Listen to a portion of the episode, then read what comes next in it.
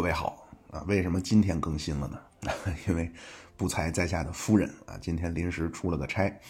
我一个人呢在家也没什么事儿啊。我一想，不如我就咱就继续说回书。那 咱们上回说到，凯撒决定渡过卢比孔河，那等于就呃决定要开始罗马的内战了。那这个呢，和当初苏拉开启内战的时候呢，呃情况其实不太一样。那这个凯撒比苏拉是小三十八岁，那两个人呢，也有很多相似的地方，比如两个人都是落魄贵族出身，然后两个人呢都是相对比较晚熟啊，就是全盛期都在四十岁以后，而且两个人呢对钱的这种理念呢，就是一方面呢都知道钱很重要啊，但是给自己攒钱都没有什么兴趣，另外两个人也都魅力十足啊，都深受士兵的爱戴，但是两个人不一样的地方。啊，就是首先就是，虽然两个人呢都看出来元老院的功能退化了，啊，就是到了布匿战争以后呢，罗马就这个元老院这个体制很难治理这么大的国家了，但是苏拉提出的解决方案呢是强化元老院，或者叫对旧制度进行完善，那凯撒呢是要干脆废了元老院，要给国家带来一个崭新的制度，当然这个后面咱们说凯撒改革的时候再说。那另外呢，就是性格上啊，就是如果说苏拉是一个右派，凯撒是一个左派，但是苏拉身上恰恰有左派的那种杀人不眨眼的特质。呃，因为这个咱们说到后来欧洲近代的一些观点的时候，咱们再再去说哈，就是左派呢，因为他充分的了解到社会前进必须要付出一些必要的牺牲，啊，所以历史上的左派呢，往往都是霹雳手段，但是苏拉作为一个右派。啊，反而他的身上是有那种布尔什维克杀人的魄力。啊，这个苏拉为了理想啊，没有什么迷茫，什么犹豫啊，就苏拉去贯彻或者就去实现自己的理念的时候，非常的坚定。但另一方面呢，凯撒他作为一个左派，反而和苏拉一比呢，他身上倒是有那种传统贵族右派的风范。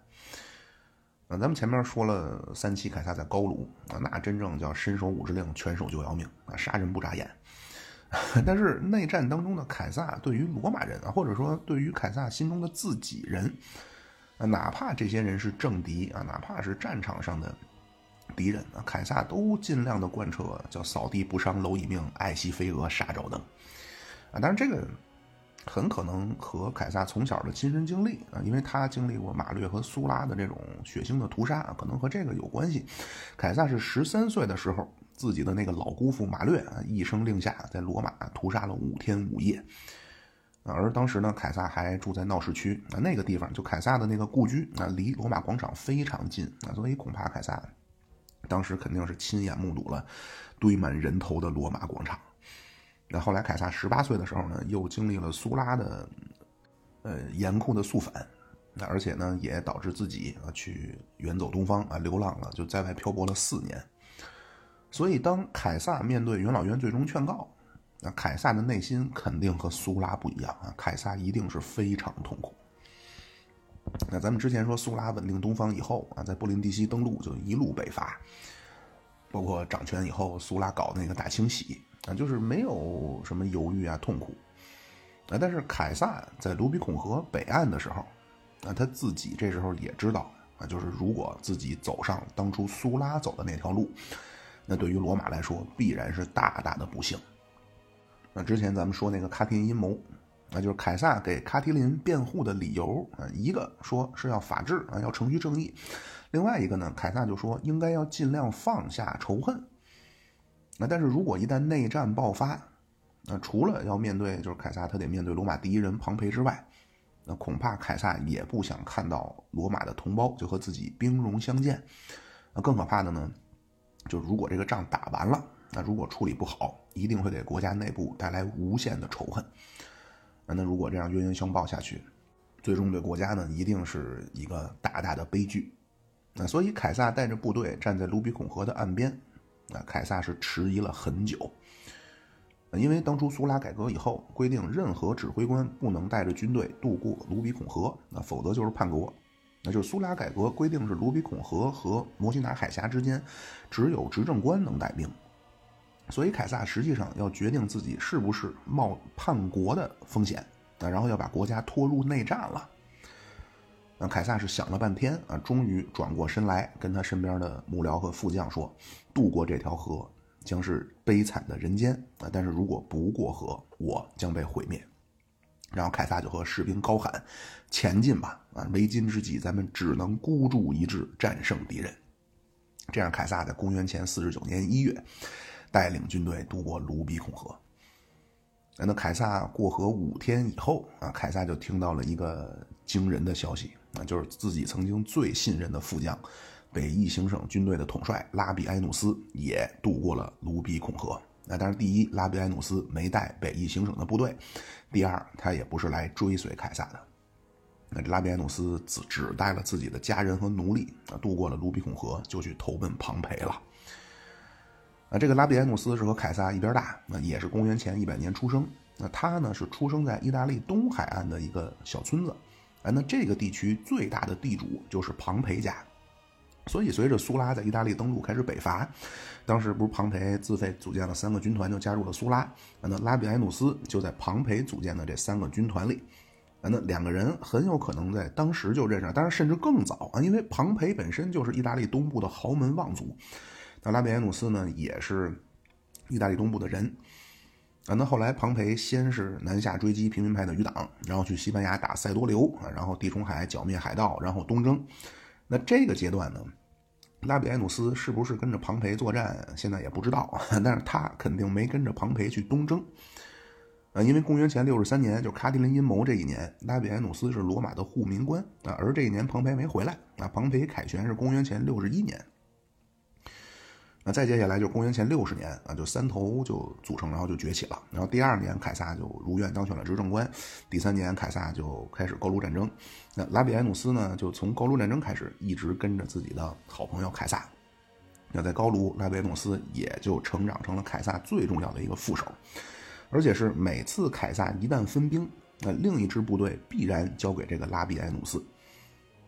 而且每次就除了分兵之外，每次最就作战最艰巨、最关键的任务啊，也一定都是交给拉比埃努斯。所以这个拉比埃努斯和凯撒，实际上就是正史里边关羽和刘备的关系。啊，就这个拉比埃努斯是能力又强，又被凯撒绝对的信任。啊，但是呢。他为什么背叛了呢？就有可能是他们家就和庞培他们家本来就有某种关系，啊，还有可能呢，就是他在政治的理念上可能还是相对偏保守。那在凯撒决定是不是要和共和派决裂的这个过程中，啊，其实庞培早早就联系过拉比埃努斯，啊，那最终呢，拉比埃努斯也选择了代表当时国家正统的庞培啊，或者说，呃，选择了元老院，选择了共和派。而其实早在一年以前。庞培开始拉拢拉比埃努斯的时候，当时凯撒就知道这个事儿。那但是凯撒呢，呃，因为他们又又有私交，而且这么多年就生死之交了已经。凯撒当时还是不为所动啊，把北翼行省的军队完全交给了拉比埃努斯。那拉比埃努斯当然他也在自己的个人选择和凯撒的私人感情之间啊，他也做了平衡。就本来庞培是让拉比埃努斯带着北翼的军队一起来投奔自己。但是拉贝努斯呢，虽然同意加入庞培，但是他还是把高卢的百战之师全都留给了凯撒。啊，只有他自己一个人和家人南下去和庞培会合。那他呢，也就相当于把这个当做和凯撒过去八年并肩并肩作战的最后的报答。啊，但是从此也就恩断义绝。啊，后来拉贝努斯后面面对就是俘虏了凯撒的军队。啊，当然这些人也是他这些俘虏也是和自己就和拉贝努斯在高卢并肩作战了八年的战友啊。拉比努斯面对他们毫不手软。啊，那凯撒听说拉比努斯投奔庞培以后，那就把拉比努斯留在部队，就是全部的行李和他拉比努斯的钱啊，凯撒也都让人把这些东西都送还给拉比努斯。所以恐怕渡过卢比孔河的时候，那凯撒除了马上要面对到来的内战的这种内心的挣扎，啊，他和拉比努斯最后的告别，啊，也是凯撒另外一种就是内心的痛苦。那那这样一来呢，内战开始以前啊，庞培就得到了一个非常了解凯撒，而且能力数一数二的副将。那而凯撒那边失去了自己最重要的左膀右臂，那所以他再分兵，那只能靠就比如像安东尼啊、库里奥啊这些三十岁年龄段的这些人了。那安东尼还好一点啊，起码在高卢还锻炼过。那库里奥实际就只有一身的忠诚，但是能力上就就不行了。那就是凯撒这边的副将完全不能和庞培比。那就是凯撒的优势是基层的百人队比庞培强啊，因为都是经历了就八年的高卢战争。那庞培那边的基层部队已经就成名日久了啊，当然这个咱们后面会再细说。那凯撒过河以后啊，很快就兵分三路，一路交给安东尼，一路交给库里奥。那凯撒呢是亲自坐镇在意大利东北方的拉文纳附近的一个小城，叫里米尼。啊，然后安东尼呢等于从中路南下，直逼罗马。那库里奥是沿着意大利的东海岸南下去封锁，坐船去希腊的港口啊，布林迪西。那随着安东尼和库里奥高歌猛进。这天呢，突然元老院派来了使者，说相当于给带个信儿啊，说你每一步，你凯撒每一步都在元老院的掌握之中啊。现在你不许渡过卢比孔河啊，你要马上解散军队来罗马，否则国家要进入紧急状态，你就是国贼，然后庞培讨讨伐你啊。但是这个因为他有个时差嘛，就这会儿凯撒早就过河了就他而且他两路军队已经南下了，而且这个使者呢，不光带来了这元老院的命令啊，还带来了一封庞培的私人的信。啊，彭培在信里写说：“现在我还是建议你放弃军队，啊，这不是什么个人的恩怨啊，希望你还是能以国家的决定为重啊，能牺牲小我，放下个人的，呃，地位、利益和尊严啊，不要伤害国家。”那凯撒一看，首先他非常霸气的告诉元老院派来的人，啊，说你们恐怕得转告一下元老院啊，我已经度过了卢比孔河。然后庞培呢，又给这个不是凯撒，又给庞培回了一封信。啊，说现在确实咱们应该放下个人的得失啊，所以希望你庞培能够先做出表率啊，你马上去西班牙，然后咱们呢都分别解散军队。那如果你同意呢，咱们可以再就等于再举办一次卢卡会谈啊，咱们再去商量一下后续的怎么怎怎么收尾。那这样两个人呢就带着这封给庞培的信回去复命啊，结果回去以后发现没法复命了。那因为庞培带着执政官和多数的元老院的贵族已经放弃罗马了。那这个庞培这个人军事能力绝对数一数二，那但是政治上呢，就就是直说啊，就是非常不敏锐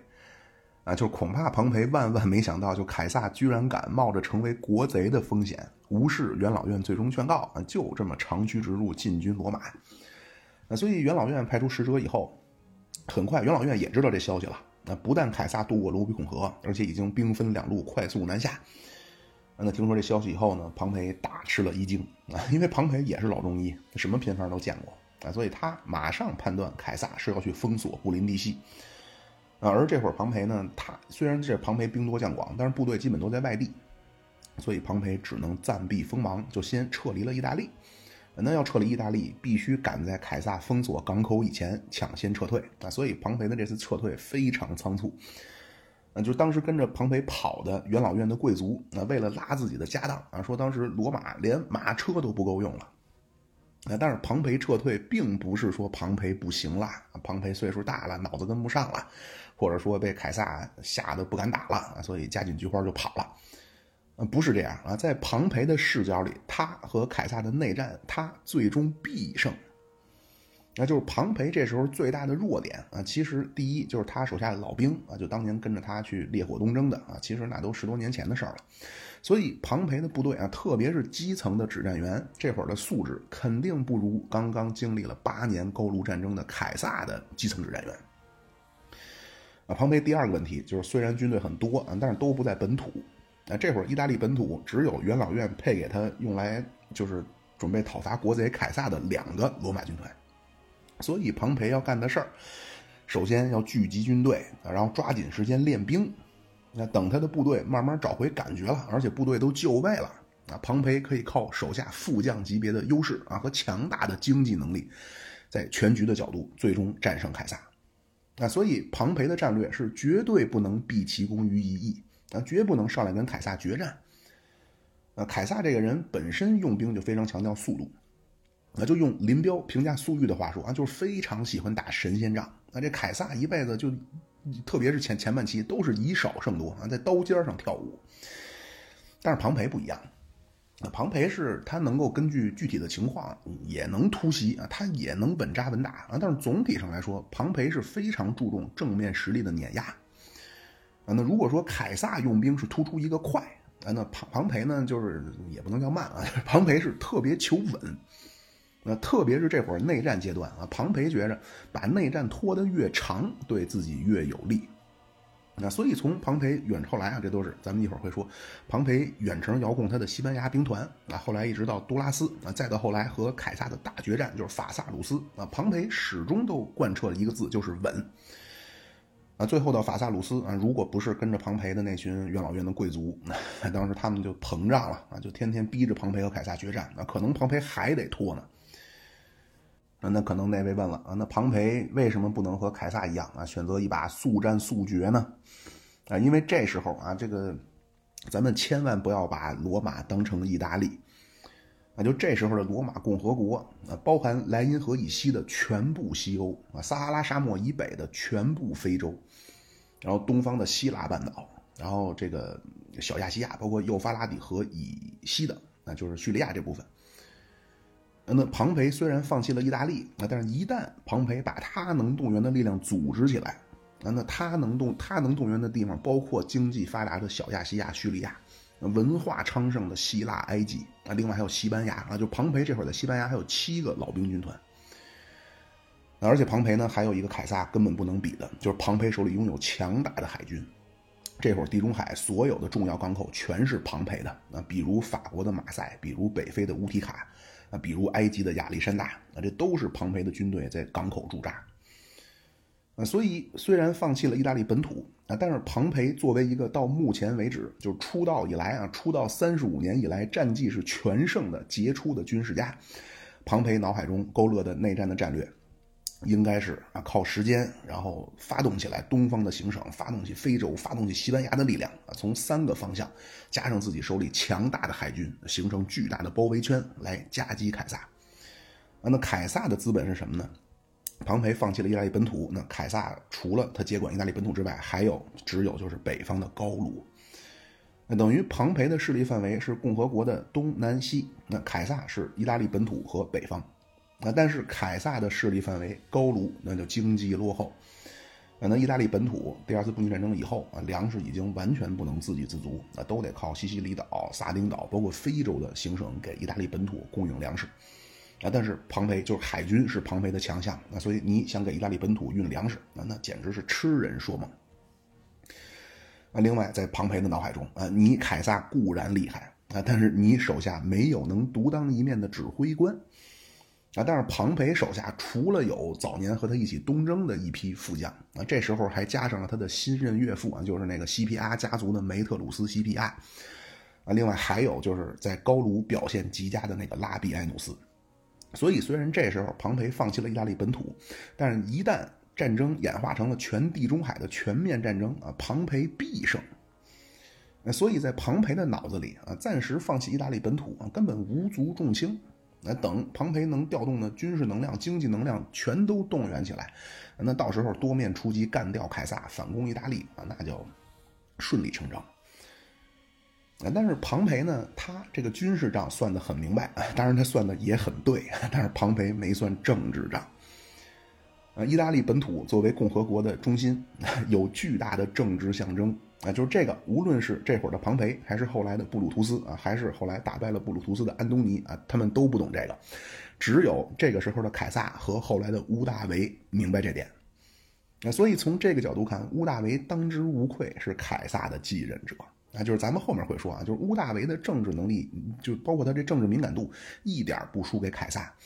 那他跟凯撒的差距是他打仗真不行啊，但是他有一个神级辅助。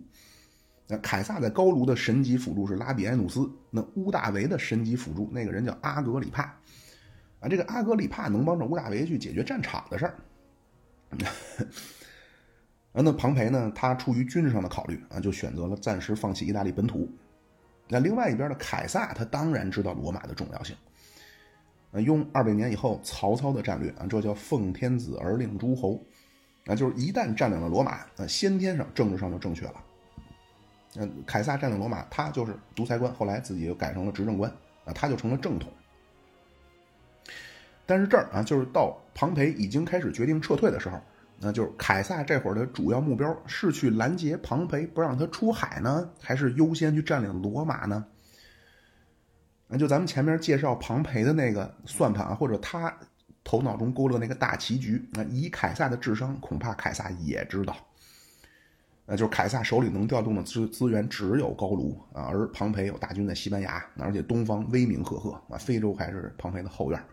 所以上策恐怕还是应该在意大利先尽量挡住庞培，不让庞培出海。呃，那那会儿就是到这个时候，凯撒的最优解就是把庞培封锁在意大利本土，那这样内战能快速解决。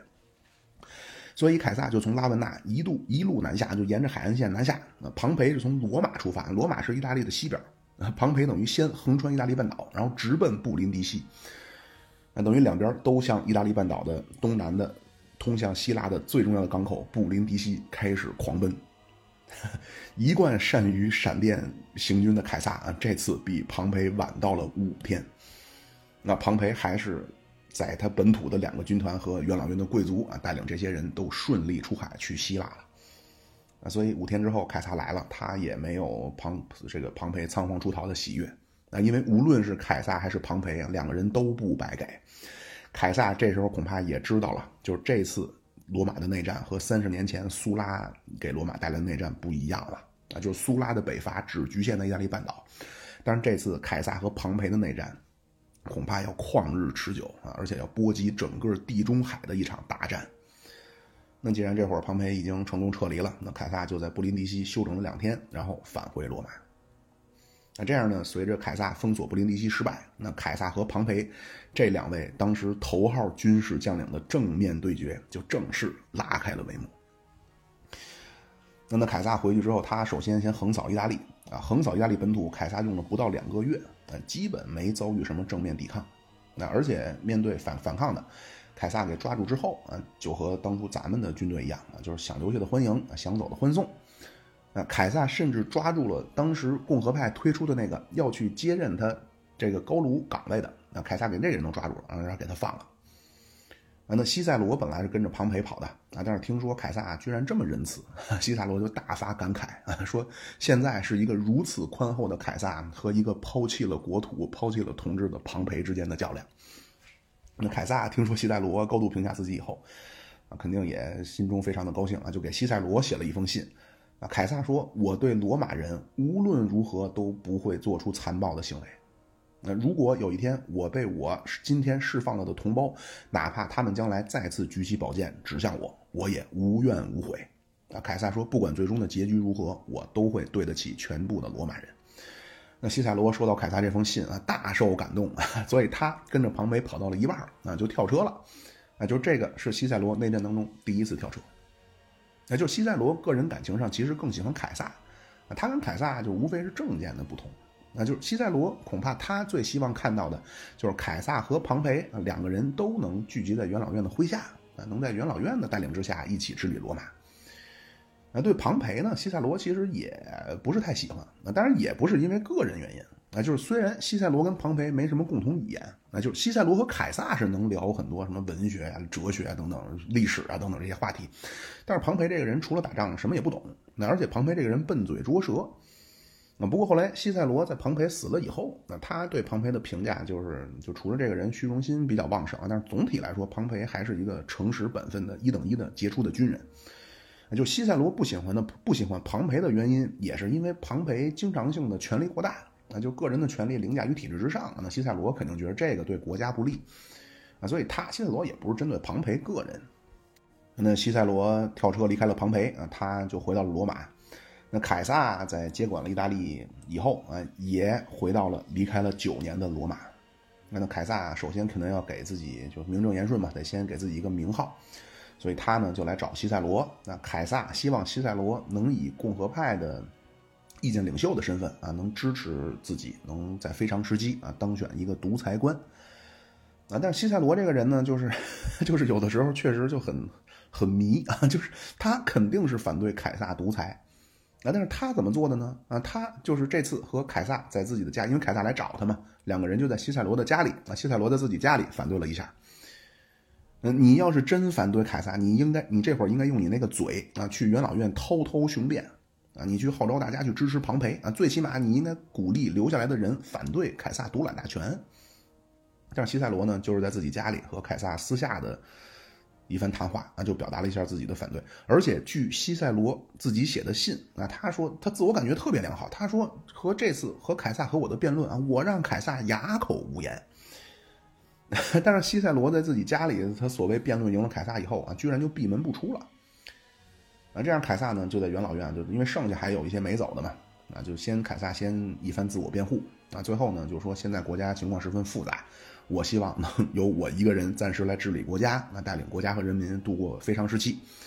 然后说完了，凯撒就让留在元老院的，就相当于大家举手表决，我看看谁反对。那那这会儿真正反凯撒的全跟着庞培跑了，那，留下来的本来就比较摇摆或者支持凯撒的。啊，那这会儿共和派的精神领袖西塞罗他还闭门不出，还没来，再加上凯撒就当场叫号，用这种方式啊，所以凯撒全票通过，就成了独裁官。那那凯撒当了十一天的独裁官啊，考虑到内战当中的团结一致的因素，啊，因为这会儿恐怕还是要争取各方面势力的支持啊，所以凯撒就主动把自己从独裁官改成了执政官。那那留下来的元老院呢，当然他同意了。而且不光元老院的同意，呃，意大利的民众对凯撒是更加的支持啊，因为凯撒在高卢八年啊，他把这高卢战绩全都印出来，啊，在意大利境内早就传开了，啊，就是凯撒的高卢一次一次打出罗马的天威，啊，所以这个高卢战绩实际上是凯撒给自己立人设的这么一个出版物。啊，当然就是书，当时印刷能力很有限，那基本还是就先当然先通过书啊，然后口口相传，呃，罗马人呢首先就崇拜英雄。那然后又崇拜军人，所以凯撒虽然用了当初苏拉的那种兵临城下啊，去打下来意大利本土那些抵抗的城市啊，包括后来凯撒当独裁官、执政官啊，但是他凯撒独揽大权以后啊，凯撒没进行任何的武力威慑，那一下在意大利就站稳了。那这个就是凯撒在高卢除了锻炼出来了一支属于自己的嫡系部队之外。啊，他获得了，就等于，当然他是通过这个高卢战绩啊，在罗马获得了广泛的在平民当中的支持。那凯撒成功当选了执政官，但是这个事儿也就非常的，因为几个月以前凯撒还是国贼，就是违宪，但但是他摇身一变，突然就成了罗马的合法的最高领导人了。那紧接着就是好消息不断的传来，就是库里奥拿下了萨丁岛和西西里。那西西里本来是小加图啊，在在那防守，结果抵抗了一下打不过，小加图就跑了。那这样，凯撒拿下了萨丁岛和西西里岛，那意大利本土的粮食的问题就基本解决了。啊，那这会儿还剩下一个重要的粮仓，就是北非，那就是之前迦太基的那个地方，就是罗马的阿非利加行省。啊，那凯撒马上就下令库里奥啊，马上进军北非。然后另外呢，这会儿还有另外几个三十出头的年轻人啊，凯撒全部委以重任啊，让安东尼出任护民官，来负责意大利本土的防御。啊，让雷比达出任法务官啊，负责罗马的内政的管理。那另外一个叫多拉贝拉啊，这个人是西塞罗的女婿，凯撒让他去，呃，怎么说，就负责去拿到亚得里亚海的制海权啊。等拿到亚得里亚海的制海权啊，就能穿过亚得里亚海去希腊和庞培快速进行决战了。那那凯撒去希腊和庞培正面对决以前啊，当然他就利用或者说他又让多拉贝拉去拿到亚得里亚海制海权的这段时间。那凯撒决定抽出手来，先解决后顾之忧——西班牙。啊，这样凯撒和庞培内战就进入了第二阶段，啊，叫西地中海战役，或者也叫西班牙战役。那这次凯撒打西班牙，凯撒是掏出了他在高卢的全部老本，那就是凯撒自己带着席卷意大利的三个军团，和在高卢这会儿还在过冬休整的六个军团，那全部出发。凯撒本来在高卢是十个军团啊，但是有一个军团因为之前跟庞培借的啊，这会儿还回去了，所以这会儿凯撒手里一共九个军团。啊，庞培这会儿在西班牙是三个大将啊，一共七个军团，另外还有当地西班牙的部落土人的军队啊。凯撒这个庞培一共西班牙有九万人，那严阵以待。那结果凯撒呢刚一出兵，那就还没进入西班牙，那先在马赛就遭遇了顽强抵抗。那这个马赛比罗马建成还早，那马赛是最早一批的希腊城邦。那那迦太基被灭了以后，马赛就是西地中海第一大港。那后来庞培风卷残云灭了海盗，这个马赛对庞培那叫感恩戴德啊！这庞培简直就是马赛人心中的天神啊！那所以当然马赛这会儿站在庞培一边。而且凯撒咱们之前说过啊，凯撒在意大利抓过抓住了一个庞培的大将，本来这个人是去决定接手凯撒在高卢的军权的那个人选。那抓住他以后呢，凯撒就让他自便啊，这个人就跑来了马赛。啊，就在马赛积极组织防御啊，抵挡凯撒。这样一个港口马赛啊就耗了凯撒一个月。那而那边从高卢出发的六个军团来信啊，说我们已经到西班牙了，等着主帅前来会师。那凯撒觉得，如果再在马赛耗下去啊，他当然也害怕，就已经到西班牙的军队打不过庞培的西班牙的军队，所以凯撒呢就留着三个军团继续围攻马赛啊，并且让他的海战专家那个德西姆斯·布鲁图斯啊从海上去加攻马赛，然后自己快马加鞭前往西班牙和高卢兵团会师。那这样呢，西班牙战役爆发。这西班牙战役，庞培这边就在前线和凯撒对峙的，一共是五个满编军团啊，一共三万人啊，加上。五万多当地的西班牙的土土土人的兵啊，一共八万步兵啊，另外还有五千西班牙骑兵。另外，庞培在南方的就西班牙最南方的加的斯啊，还有两个军团随时待命。那么凯撒那边，因为他留在马赛三个军团啊，所以在西班牙前线，凯撒只有六个军团。而且因为在高卢年年连年作战啊，凯撒六个军六个军团严重不满编。那，凯撒六个军团只有两万七千人。那当然，凯撒还有三千骑兵啊，等于在西班牙，凯撒步兵是两万七对九万，那骑兵是三呃三千对五千，那就无论是步兵还是骑兵，凯撒都是绝对的劣势。那庞培这边三个大将，啊前线两个，南部一个，那这都是追随了庞培多年的老手，而且也已经都代表庞培驻扎在西班牙五六年了，啊，所以对当地也很了解啊，当地人也都很支持，而且这会儿庞培远程遥控。啊说不要着急跟凯撒分胜负啊，最好先把凯撒堵在比利牛斯山，啊，尽量去拖延时间啊，能靠主场优势把凯撒耗走那是最好啊。如果耗不走，就拖着凯撒，啊，等第二年庞培那边部队集结完毕啊，再看看怎么夹击凯撒。这样凯撒进入西班牙以后，两边都不敢轻举妄动啊。凯撒这边是因为人数绝对劣势啊，庞培的西班牙兵团那边相当于贯彻了蘑蘑菇战术，那就避免和凯撒一阵赌输赢。啊，所以就这么耗着，那那耗着阶段呢，双方都开始疯狂的修工事，啊，就是凯撒这边先是发挥传统手艺啊，开始修桥，啊，准备渡过塞格利河，啊，结果当年冬天的时候积雪，然后春天的时候雪一化，啊，再加上天降大雨，啊，那庞培那边也是罗马军团啊，所以一看凯撒军队架桥，就完全没有过去和高卢人、日耳曼人那样，一看罗马军队在那架桥就吓半死。就是庞培这边军队一看凯撒架桥啊，他们我们也会击剑啊，所以一看凯撒架桥，庞培西班牙的军团就在上游修筑堤坝，然后因为当年雨水充足，等堤堤坝蓄水啊，然后放水把凯撒桥给冲了，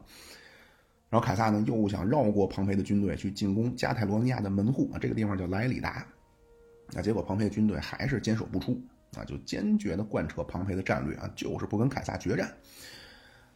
这样一耗啊，这慢慢的凯撒军队也就觉得啊，看来这个情况和高卢的时候不一样啊。现在打的是同样是罗马军团的那个庞培啊，更何况这会儿庞培还没亲自下场呢，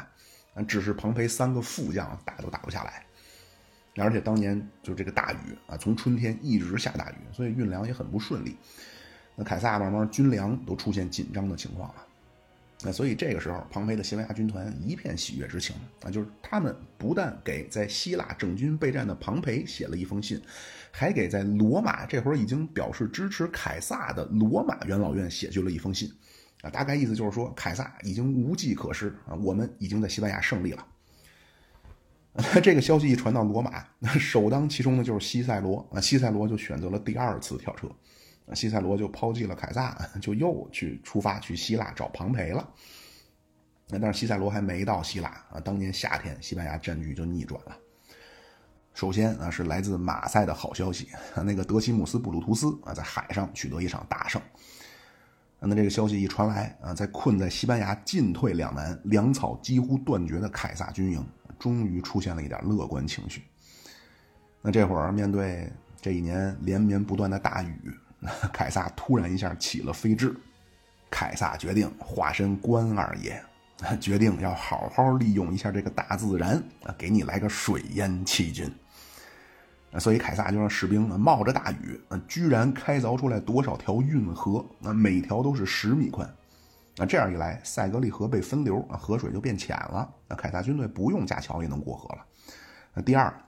利用这些人工开凿的运河，庞培的军队反而被包围在滔滔大河里了啊！他们的补给反而被切断了。凯撒是站在浊流湍急的塞格里的河岸边啊，当时全军是几乎断粮的绝望的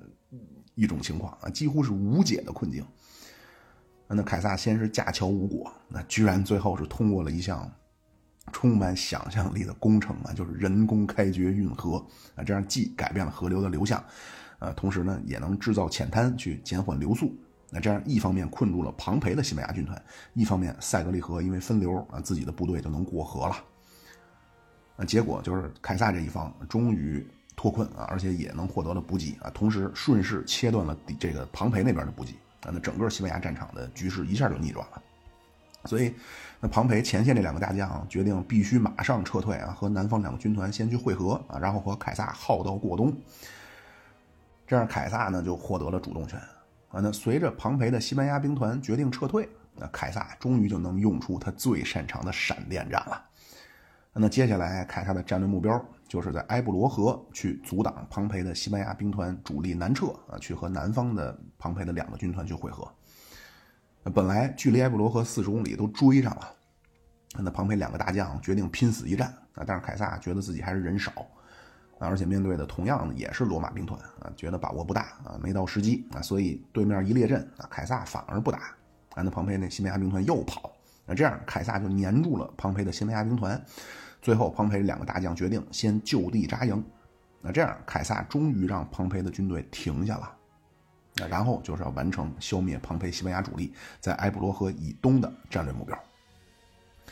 啊，就这会儿，两边分别扎营了。啊，那两边扎营的地方向西七公里就是一片山地。啊，那越过了这片山地就是埃布罗河。啊，所以到这会儿就是看谁先能拿下高地。那凯撒内战记说说到了这个时候，拼的就是行军速度。那最终呢，当然是凯撒先占领了高地啊，等于凯撒两万多人啊，利用这个高地优势啊，就挡住了庞培八万人的西班牙兵团。啊，那随着凯撒切断了庞培兵团的撤退的必经之路啊，那庞培军团内部也就就不团结了啊，士兵都觉得自己呢主帅无能啊，就是庞培的那会儿士气就非常低落了。那那这会儿，凯撒又让部队分别占领了周围的几个高地险要，那就是基本上就完全切断了庞培西班牙兵团向西南撤退的退路。那这会儿，凯撒手下都说啊，说现在咱们就一鼓作气灭了他们，完了。凯撒连连摆手啊，说咱们是内战啊，对面都是同胞，能不流血还是不流血？那这样包围了一段时间，本来庞培的西班牙兵团就无路可无路可走了，而且被包围，粮食也快吃完了。啊那凯撒呢，又发表一番真前的演讲啊，就说都是自己人啊，闹成这样没有必要。那我也不是要置你们于死地。呃你们为庞培表现出来的绝对的忠诚，我们已经都看到了，我无比钦佩你们。只要现在你们放下武器，我既往不咎。那我会把你们在当地的财产全都还给你们，然后你们就回家算了。那这样，凯撒 阵前一忽悠，那庞培西班牙兵团的很多士兵就决定放下武器投降了。啊，那庞培两个大将还想殊死抵抗。啊！但这会儿不但粮食没了，水也没了，那并且好多士兵已经私下脱队了，所以没办法，只能选择放下武器。那这样，凯撒就在没有正面会战的情况下，在西班牙旗开得胜。啊，那庞培的西班牙兵团的士兵，啊，一部分和当地人结婚了，啊，他们就回了西班牙的家里。那没和就没在当地结婚的，啊，就全部回到了意大利。啊，那庞培这两个高级指挥官，啊，凯撒也没强迫他们，那就让他们来去自由，所以他们就坐船跑去希腊找庞培会合去了。那那这会儿西班牙庞培就只有南方那两个军团了。那随着凯撒大军开道，啊，这两个军团也就投降了。啊，凯撒一样啊，说你们想怎么着都行。啊所以这个南方这个大将，这个人叫瓦罗，啊，他也就跑去希腊找庞培了。那士兵呢，就是有的就在西班牙结婚了的，就回家找老婆孩子；没结婚呢，就也就回了意大利。啊，那解决了西班牙，凯撒十月中旬就回到了马赛。那这会儿的马赛已经摇摇欲坠。啊，那随着凯撒的兵团一加入，啊，十月底马赛失守。那凯撒也没屠城，啊，也没把马赛的人卖成奴隶。凯撒仍然保持呃马赛自治城邦的地位。啊，但是把马赛外围的地方全部就划给了南法行省。那这样，马赛就和雅典、斯巴达那些城邦一样啊，就成了罗马共和国当中的自治城邦。啊，那随着凯撒拿下了西班牙和马赛，实际上到这会儿就断掉了庞培在西边的大本营。那那最早庞培计划当中那个最理想的结局，就是三面包围凯撒那个战略，也就不能实施了。但是凯撒回罗马的路上啊，就突然接到了噩耗，那就是派去北非的那个库里奥兵败身死。啊，简单的说，就是这个库里奥北非登陆以后呢，刚开始很顺利啊，就先占领了乌提卡，然后呢，他就进军当年大西皮阿远征迦太基时候修的一个叫科尔奈里乌斯要塞。啊，那庞培的北非军团呢，就联合了努米底亚啊，采取了一个诱敌深入啊，这样库里奥因为他经验不足啊，就就就追出来，最终深陷包围圈。那面对庞培北非兵团的大象和努米底亚的骑兵啊，那他最终就陷入了绝境。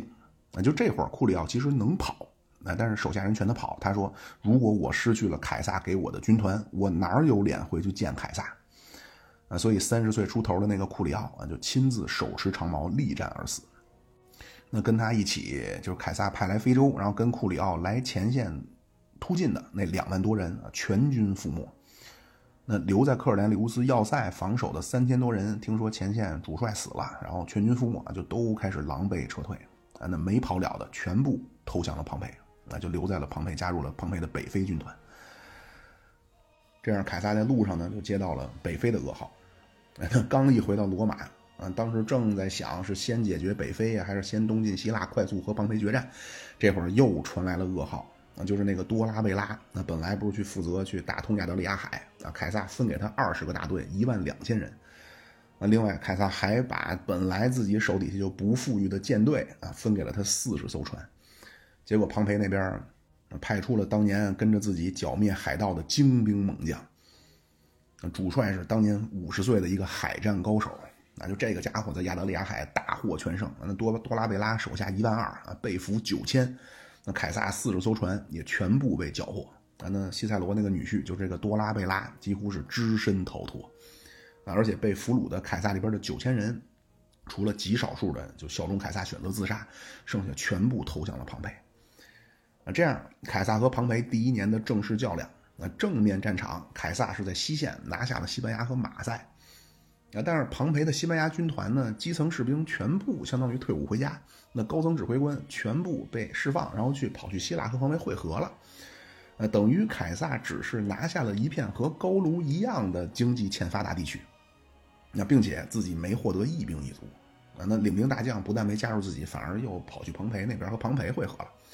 那南边的非洲战场和东边的亚得里亚海战场，那凯撒这边更惨，那就全部是全军覆没啊，并且还折了一个库里奥在北非。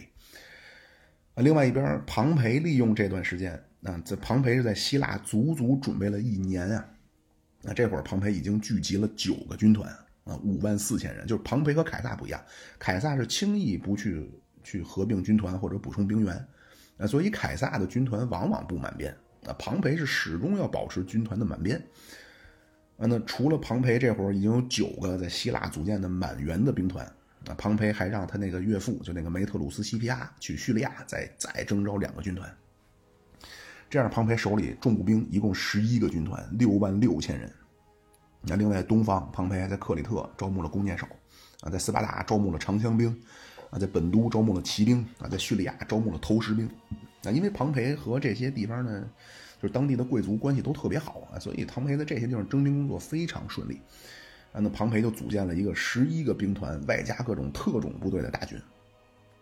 那指挥官这边，那是五十七岁的庞培坐镇巴尔干啊。那庞培的军事组织能力和战略能力啊，到这会儿还是公认的罗马第一人啊。这个庞培是从出道以来所向披靡，未尝败绩。那庞培的主要副将。那一个就是梅特鲁斯西皮亚啊，这个梅特鲁斯西皮亚叫最后的西皮亚啊，他是当年大西皮亚的直系多少代后代，那家里有传统啊，所以指挥部队那自然也是不在话下。另外一个庞培的主要副将就是凯撒在高卢时期的左膀右臂拉比埃努斯，那那再下一茬的啊，就有庞培从西班牙跑回来那三个将领啊，另外还有从马赛跑来那个将领，那就是马赛是城破之前这人跑了。这个家伙就最早的时候，凯撒是在意大利俘虏了他，那但是因为凯撒这个俘虏政策啊，所以庞培这边的将领啊都经历了一个叫被俘虏，然后被释放，然后就来找庞培会合。啊，包括庞培就是第三梯队的这种指挥官啊，还有在非洲的阿非利加行省的庞培手下的大将，还有埃及亚历山大，还有庞培东征时候的副将盖比尼乌斯。在叙利亚还有跟着克拉苏东征，后来克拉苏死了以后，挡住帕提亚西进的那个卡西乌斯。再往下一批排的，还有什么小加图也在庞培这边。当然，小加图就天天热血沸腾的，但是庞培基本上就把它当个吉祥物。另外还有西塞罗啊也属于这种，就是你当个吉祥物就供起来啊，您别上前线啊，主要负责舆论宣传就完了啊。但是这也是能量巨大啊，等于是这个宣传宣传战线的一把好手。另外，庞培军队里还有一个自愿来投奔他的，那就是当年三十六岁的马可·布鲁图斯，那就是小布鲁图斯。那这个小布鲁图斯从小无比崇拜小加图，啊，所以肯定他也被共和派的主张占领了心智。啊，再加上他的先祖啊，就是这个小布鲁图斯的先祖，就是罗马共和国的国父那个尤里乌斯·布鲁图斯，啊，所以当然他无比支持共和派。呃，并且凯撒之前回到罗马的时候，啊，就见了小加图同父异母的姐姐，啊，也是这个小布鲁图斯的妈。那这个小布鲁图斯的妈就是凯撒可以说是最喜欢的一个相好。那就凯撒欠一屁股债的时候，才送过他一个黑珍珠。那这个小加图的姐姐也是小布鲁图斯的妈。那就这次见凯撒的时候，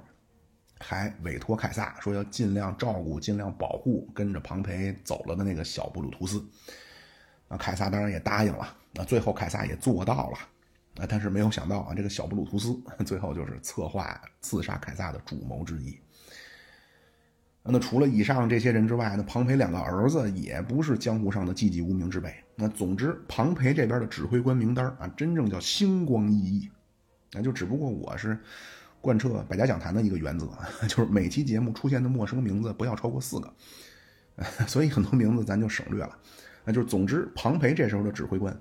哪个拿出来，履历都非常丰富啊，都是之前参加过什么什么，负责过什么什么，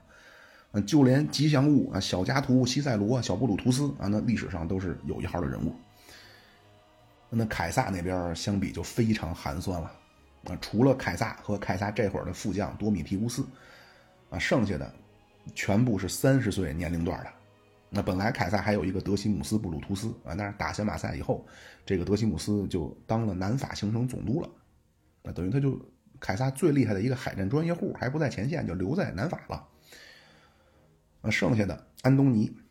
雷比达、多拉维拉，那还有一个苏拉的侄子，就咱管他叫小苏拉。那本来还有一个库里奥，那库里奥这会儿死在北非了。啊，那凯撒那个和凯撒年龄差不多的那个多米提乌斯，那那水平那就乏善可陈。剩下的就安东尼什么这一批。嗯，就是当然后来还可以，但是这会儿，当然这个时候还非常的年轻啊，作战经验也不太丰富啊。然后海军，那经过庞培一年的准备啊，庞培这会儿更加是有压倒性的优势。那庞培这会儿不算埃及，不算北非，不算叙利亚，那庞培光在呃光在希腊起码就有六百艘船，那凯撒只有一百艘啊，其中四十艘还给多拉贝拉，就就相当于全送了，那等于这会儿凯撒只有六十艘船。嗯，最后经济，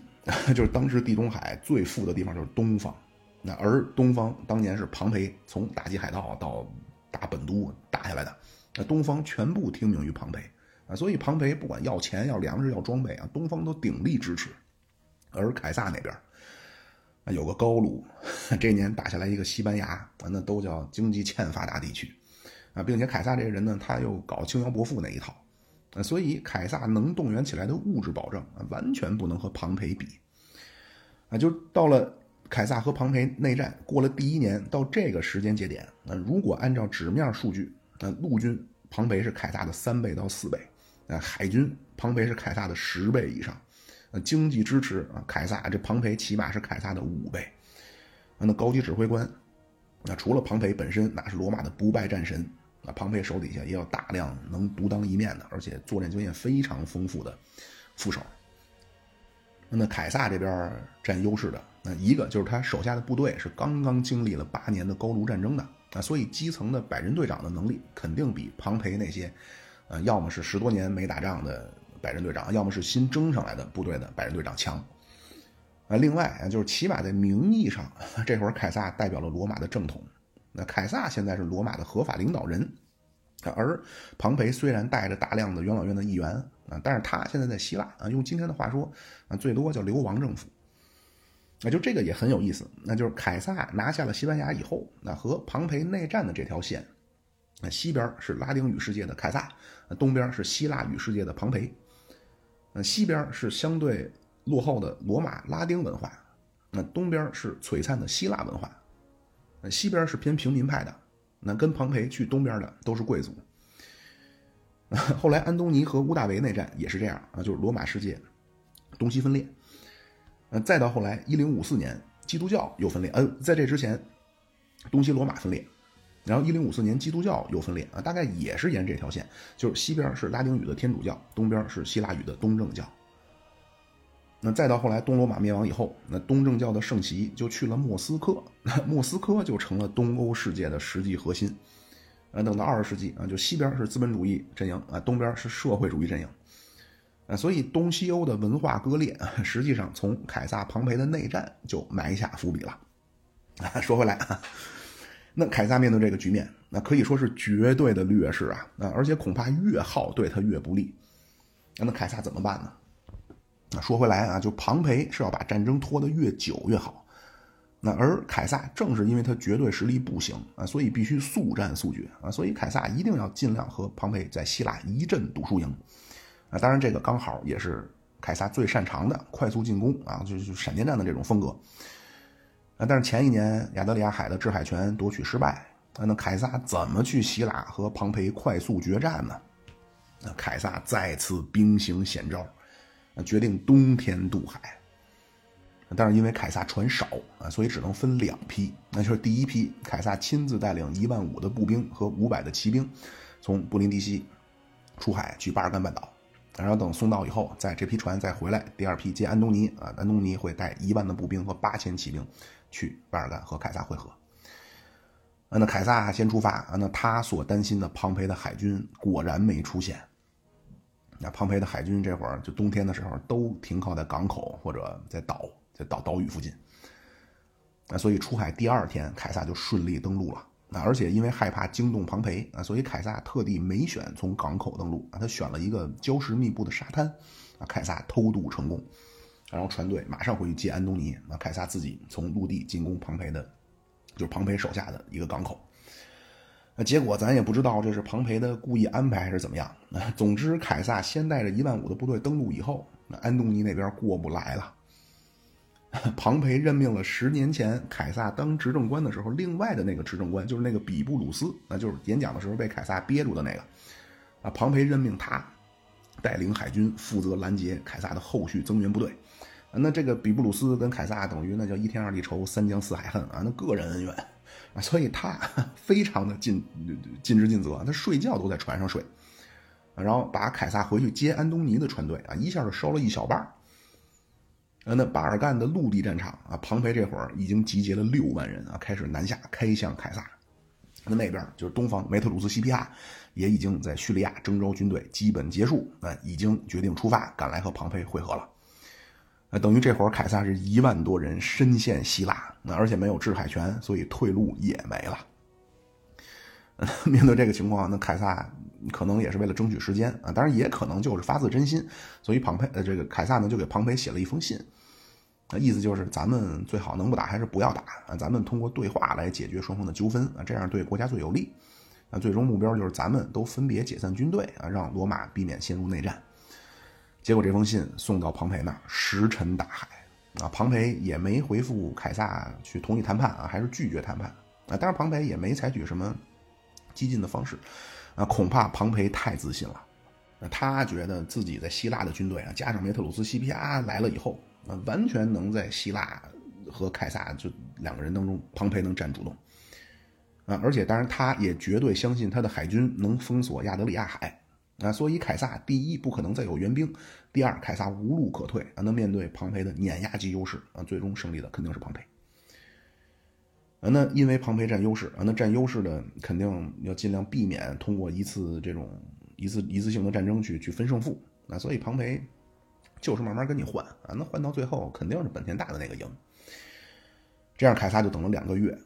那凯撒登陆是一月份，那等到三月底，那安东尼终于来了啊！这次又是老天帮了凯撒啊！那个比布鲁斯啊，可能是工作过于投入啊，所以太辛苦，生病就死了啊！这样，当年三十四岁的安东尼就利用庞培海海军短暂的群龙无首，那终于就带领第二批部队到达了希腊。啊，但是他登陆的这个地方距离凯撒超过一百三十公里，中间还隔着庞培的大军。啊，就到这个时候啊，如果咱们看一些历史记载，那说凯撒这会儿登陆了七个军团，啊，庞培在希腊这会儿有九个军团，啊，好像听上去双方就在希腊这会儿势均力敌，但是凯撒手里的军团严重不满编，啊，庞培那边全部是满编的六千人军团，而凯撒这边啊，很多军团只有两千多人，啊，所以凯撒虽然七个军团登陆了，啊，但是凯撒这会儿手里一万五。那安东尼又带来一万啊，所以加起来凯撒只有两万五，而庞培那边手里是满编的九个军团，一共六九五十四啊，就是五万四千人。那再加上庞培还有当地特种部队啊，超过六万大军。所以这会儿庞培呢就做出一个决定，兵分两路，那三万人牵制住凯撒，然后三万人去干掉安东尼。那等于这会儿安东尼要南下啊，凯撒要北上啊，两边尽快会合。那庞培的战略这个策略呢是把大军一分为二啊，一半去。应付凯撒一半去主主动去消灭安东尼，啊，但是庞培这边的军队要么是新兵啊，要么是十年前的老兵，那所以肯定不如凯撒那边刚经历过战争的部队，啊，凯撒这边是连夜行军绕过了庞培的部队啊，终于和安东尼会合成功。那庞培一看凯撒安东尼完成会合了啊，马上下令撤退，那就撤退到今天阿尔巴尼亚的杜拉斯。那咱们历史上。管这个地方翻译也有，就多拉奇乌姆啊，什么杜拉奇乌姆、迪拉奇乌姆都有啊。但是这个地方就是今天阿尔巴尼亚的重要港口杜拉斯。那那庞培在多拉斯城外重新安营扎寨，就修筑工事等着凯撒。这样，在都拉斯，庞培和凯撒那第一次要进行两个人之间的正面较量。咱们就看庞培在内战当中啊，就是给人的感觉啊，好像是有点就是老反应慢半拍，或者老是过于保守。啊，但是这个是咱们今天站在上帝视角啊，因为最后庞培输了啊，所以就找原因啊，就说庞培过于保守了。那，其实可能庞培的战略还真没问题。那庞培输主要输在政治上，就是如果这会儿庞培作为苏拉的左膀右臂，那只负责军队来带领军队来打凯撒，那苏拉能负责帮他搞定那帮贵族。就如果单说军事能力，那凯撒恐怕也不敢说他就能手拿把掐的打败庞培。那这会儿庞培就是要尽量避免一阵赌输赢，那这个其实是对的。那因为历史上多数的以弱胜强，呃，都是实力绝对优势的一方，非要搞毕其功于一役，啊，结果一战打秃噜了，那就兵败如山倒。所以庞培的这个战略呢，他就是耗着。那就算你凯撒会合了，能怎么样呢？啊，反正时间站在我这边啊，另外凯撒的粮食还要从布里迪西运过来。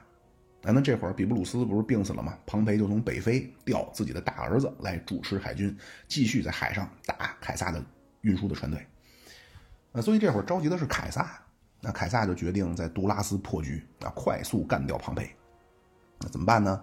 啊，凯撒就拿出了在阿莱西亚的传统手艺，就开始围着杜拉斯修基建，一层一层的防御工事，准备困死庞培。啊！但是庞培他作为一个热爱打仗的职业军人，庞培肯定看过凯撒的畅销书《高卢战记》，所以他对凯撒怎么打仗啊，什么阿莱西亚，那必定是了然于胸。所以庞培恐怕早就想到了在杜拉斯要面对凯撒的这种攻势围城的这种战略。那庞培一点也不慌。那第一，杜拉斯是港口，那而庞培有海军，所以虽然淡水被切断了，但是我能从海上运。啊，第二。庞培在杜拉斯粮草充足，根本不怕你耗啊。就算有一天粮食吃完了啊，还能从海上运。第三，那你凯撒手下的罗马军团，你擅长击剑，那我庞培手里也是罗马军团，那而且人还比你凯撒多三倍，所以庞培一开始修修工事啊，反而修的比凯撒修的还快啊。所以到这时候啊，因为两边都是罗马军团了，那就双方就完全变成围棋了，就是每个子儿是一样的了。那但是因为庞培有优势，所以相当于他一步能下三个子儿，啊，所以你如果这么去摆大龙，肯定那凯撒突然就意识到啊，绝不能再跟庞培比修基建了啊，因为他人少，那修着修着，凯撒发现，第一修的速度不如庞培，第二他人少，他的防御网的兵力最少的地方已经一百米才能布置一个士兵了，那就是完全围不住庞培了。那而且更关键的是，到四月底，那因为海上的封锁，凯撒粮食跟不上了。那就凯撒这边士兵已经开始吃马的饲料啊，拌着挖的野菜，啊，庞培那边还是吃的小麦，然后就两边对峙嘛。庞培那边军队开饭了，就当着凯撒军队面吃小麦饭，那就馋凯撒这边的。然后这样呢，马上到五月，那到五月粮食就快熟了，那凯撒马上下令停止修工事了，那而且再次决定大胆分兵，那一路人马去周围去收麦子。那一路人马让那个就是他那个副将，这会儿那个副将那个多米提乌斯啊，让他去尽量去延缓可能要来马上和庞培会合的那个梅特鲁斯西皮亚的两个叙利亚军团。那凯撒是亲自留在杜拉斯啊，他把二十五公里的这个防御网一分为二，那自己负责北边，安东尼负责南边。那这样又僵持了一个月。那就在这个时候啊，凯撒正不知道拿庞培怎么办呢，那就是围城困不死，基建修不过。那正在这么一个微妙的时刻，凯撒突然听到一种风声，那说庞培在杜拉斯城里有叛徒，那这些人准备内外怎么说呢？就是里应外合啊，接应凯撒进城。那凯撒大喜过望啊，要亲自去进攻杜拉斯。那这样，自己除了能在希腊半岛获得一个重要港口作为根据地，那而且一旦正面打败了庞培，那在希腊战场一破局，啊，本身凯撒就有正统性。其实能给庞培撑撑腰的呢，也就是庞培的军事实力。那一旦凯撒打败了庞培无敌的神话，那内战结束的时间啊，恐怕或者叫内战的结束啊，实际上就也只是时间问题了。那凯撒想的很好啊，结果没想到啊，这个消息是庞培放出来的烟雾弹。那庞培也知道凯撒自己这会儿拿就凯撒拿自己无计可施了，啊，所以六月二十五号杜拉斯第一战。那是庞培内战以来第一次亲自部署前线指挥，啊，这一次也让凯撒领略到了当年烈火东征的庞培大帝的风采。啊，这个庞培果然不是浪得虚名啊！啊，凯撒刚带兵去打杜拉斯，庞培这边四个满编的军团两万四千人，就来进攻凯撒这边修的堡垒。而且为了分散凯撒的救援兵力。除了庞培用假情报把凯撒骗走以外，啊，庞培部署军队分别进攻凯撒三个堡垒和三个防御工事的薄弱环节，等于一次性庞培打击了凯撒六个地方啊，让凯撒军队互相不能援助。啊，那这一次是留在大营的安东尼和小苏拉立功了。那靠着防御工事，那就每个地方凯撒的军队都面对着十倍自己的兵力啊，凯撒凯这个凯撒的这安东尼和小苏拉抵抗了四个小时。那最终在这个防御工事的保护之下，那凯撒这边终于守住了，啊！但是这一战啊，凯撒被缴了六面军旗，那受伤的士兵不计其数。那说庞培进攻最狠的一个地方啊，庞培当然不是庞培啊，就是庞培的军队啊，朝这个地方放了三万支箭。那说战后凯撒一个百人队队长的盾牌上居然插了一百二十支箭，啊！就这个战场所有的凯撒士兵全部受伤，四个百人队长瞎了眼。就是十五年前的这个罗马战神庞培啊，那从布林迪西仓皇撤离意大利以后，那表现出来的就沉稳或者叫被动，就和已经老年痴呆了一样啊。结果没想到在杜拉斯第一次出手，十五年前就和十五天前一样啊，这个庞培的军事能力一点没退化啊。庞培突然亮出獠牙，差一点一战就灭了凯撒。如果凯撒呃这个庞培调走凯撒，然后突袭凯撒大本营成功，那凯撒将面临的就是在希腊半岛无家可归啊，只能退去他登陆那个港口了。啊，但是这会儿海上还是庞培大儿子的海军严密封锁啊，所以如果凯撒这一仗如果真被庞庞培把老家打下来啊，很可能就凶多吉少了。那而且。就在庞培第一次和凯撒那两个人正面对决啊，凯撒见识到了曾经横扫地中海的庞培大帝的恐怖之后，庞培很快又接到了两个好消息。那第一个，梅特鲁斯西皮亚带领的两个叙利亚征召的满编军团，那已经出来会合了，啊，已经上路了，快到了。那第二个消息，凯撒的军队里有两个高卢人前来投奔庞培，那他们俩叛逃了，那就成了罗马内战版的许攸。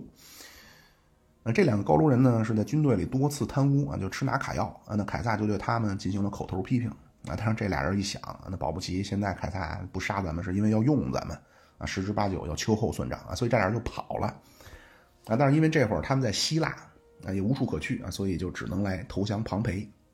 那庞培一看这俩人来了，很开心啊，亲自带着这俩高卢人啊，在自己部队当中啊，这他们仨是骑着马在自己部队当中经过。啊，等于庞培是用这个方式告诉自己的部队啊，说现在凯撒军队已经有人叛逃了。那而这两个人的关键之处，那他们给庞培带来了凯撒军队里的重要军事机密啊，包括他凯撒防御网的部署啊，每段多少人啊，指挥官都是谁，轮岗放哨的时间啊，瞭望塔的间隔，那全告诉庞培了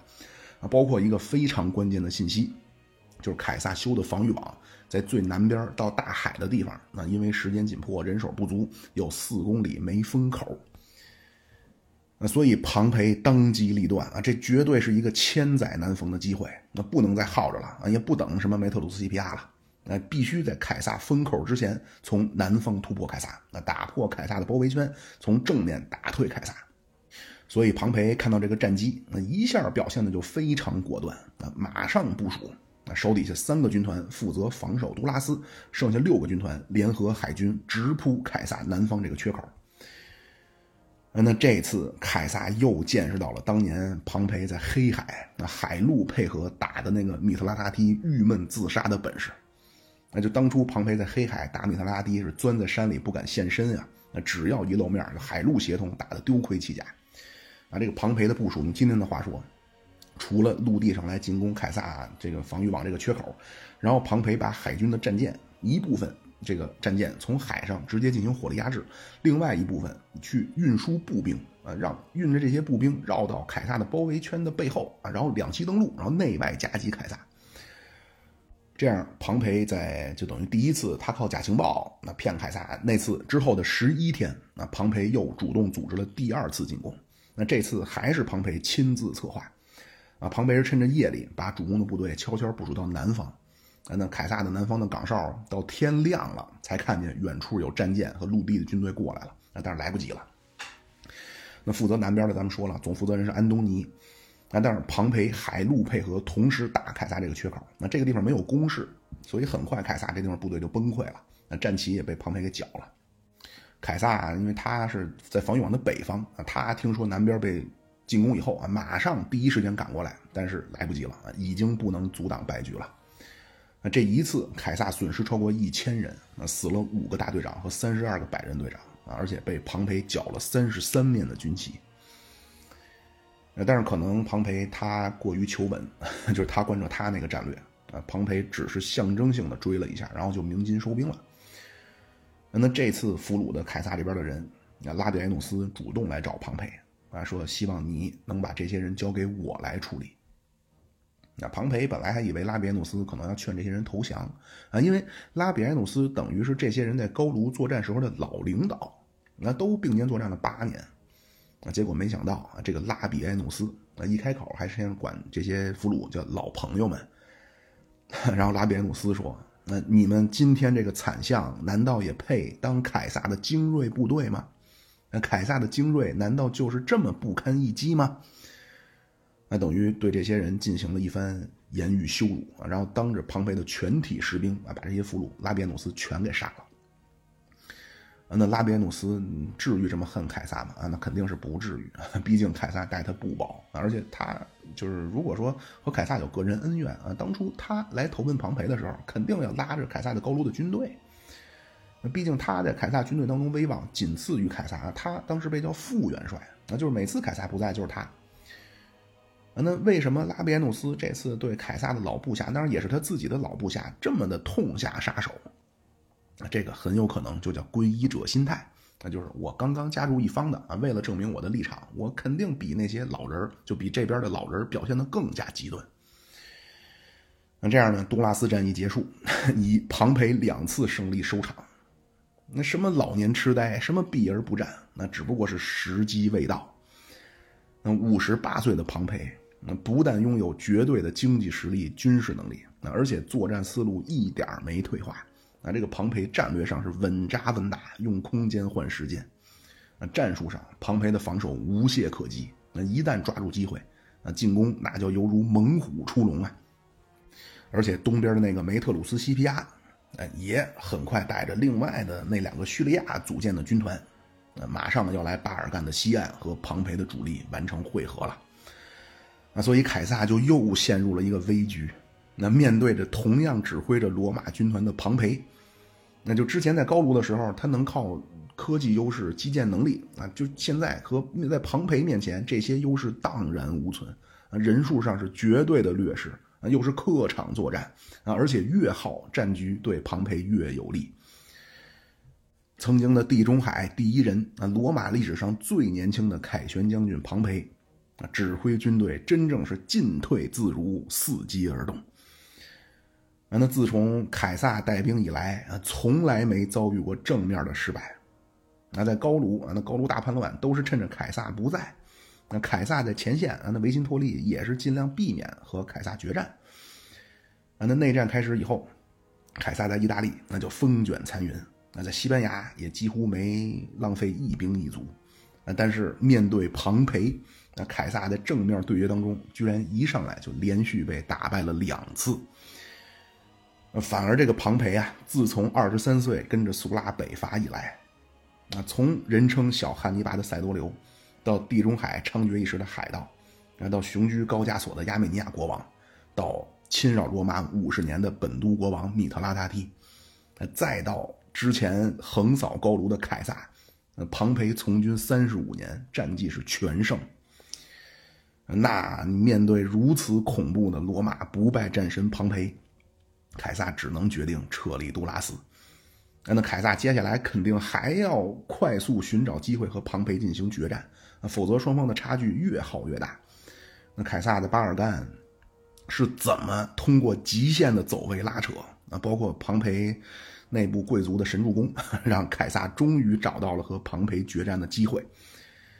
那面对步兵、骑兵双重的劣势兵力，那凯撒是用了什么方法送给庞培人生中第一次也是最后一次大溃败的？那包括一代名将庞培最后无比窝囊的被杀，那这些咱们都下次